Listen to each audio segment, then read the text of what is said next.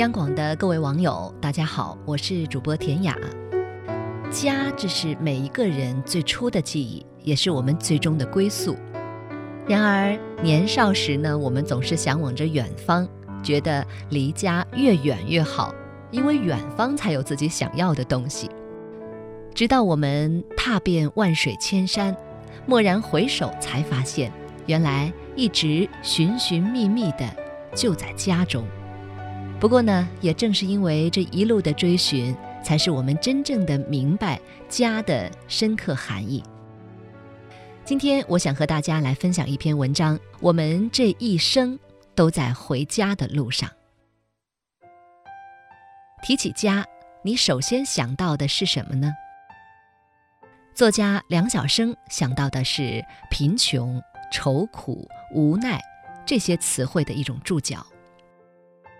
生于一九四九年的梁晓声，从小家境贫寒，父亲是中国第一代建筑工人。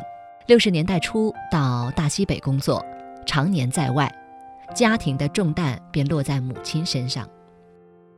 母亲目不识丁，为了养家去制衣厂工作。尽管家里很穷，母亲还是很支持梁晓声读书。有一天。年幼的梁晓声去找母亲要钱买书，这对于他家来说是一笔不小的额外开支。在场的工友忍不住出声阻拦，母亲却大声地对工友说：“我挺高兴他爱看书的。”看着母亲瘦小的背影，梁晓声鼻头一酸，攥着钱跑了出去，却用买书的钱给妈妈买了水果罐头。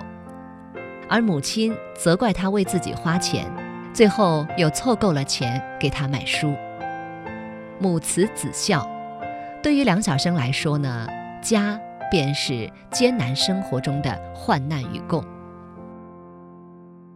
虽然现在我们大部分人都不会再经受这些苦难，但人总会有遇到困难无助的时候。这时候，若一家人相互守望。这便是家的意义所在。家不仅是身体休息的地方，更是我们心灵停靠的港湾。当我们在外面倦了、累了的时候，涌上心头的第一个想法便是回家。家里有亲爱的爸爸妈妈，对你嘘寒问暖，回家可以衣食无忧，饭来张口，衣来伸手。不用担心完不成业绩被领导骂、被公司罚，回家可以睡到自然醒，不用面对生活的种种压力，天塌下来有家人一起扛着。家，这真的是一个充满了温暖的词。家是我们心头的白月光，每每想起，总能够被它抚平忧伤。家是母亲的手，温柔地哼唱起摇篮曲。在夏日的夜晚，拍着我们入眠。但是人们通常只有在离开家的时候，才能够深刻地体会到家的可贵。因此，那些背井离乡到大城市来寻找更好的生活的都市漂族们，便更渴望家的温暖。留不下的城市，回不去的故乡，但家。这是我们坚强的后盾，它始终是我们的根，不断地供养我们，给我们面对现实的勇气和力量。直到最后看尽繁华，很多人又回到了那个最初的原点，回到家的怀抱，归于宁静，怡然心安。世界再大，外面的风光再好，只有家，才是我们的归宿。寄托和奋斗的意义所在，而我们所有的努力，不过是让妈妈放心，让爸爸骄傲，让家人过上更好的生活。所以，终其一生，我们都走在回家的路上。我是田雅，祝各位晚安。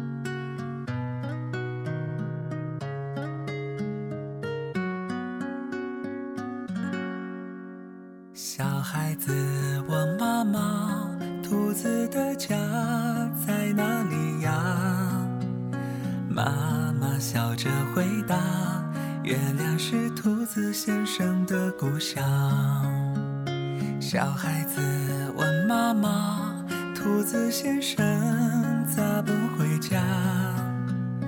妈妈笑着回答：“流浪是兔子先生的特长。”小孩子嘟着嘴说：“兔子先生怎么不听话？”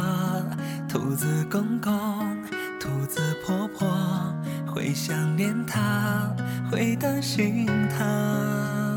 小孩，小孩轻声说：“啊，兔子先生，请你快回家，最爱你的爸爸妈妈在那远空盼望你。”先生笑着说：“啊，小孩，小孩，我也会想家。当渺小的我，流浪的步伐还没法停下。”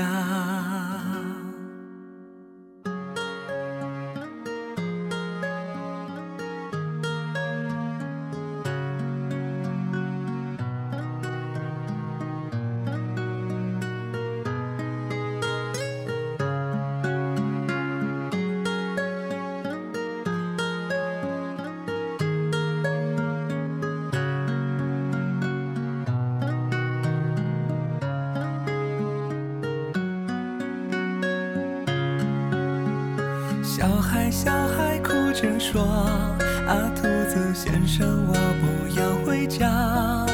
家里有个唠叨妈妈，时常挨骂，屁股开花。”兔子先生笑着说：“啊，小孩，小孩，请你快回家，有人会牵挂，让人羡慕啊，别惹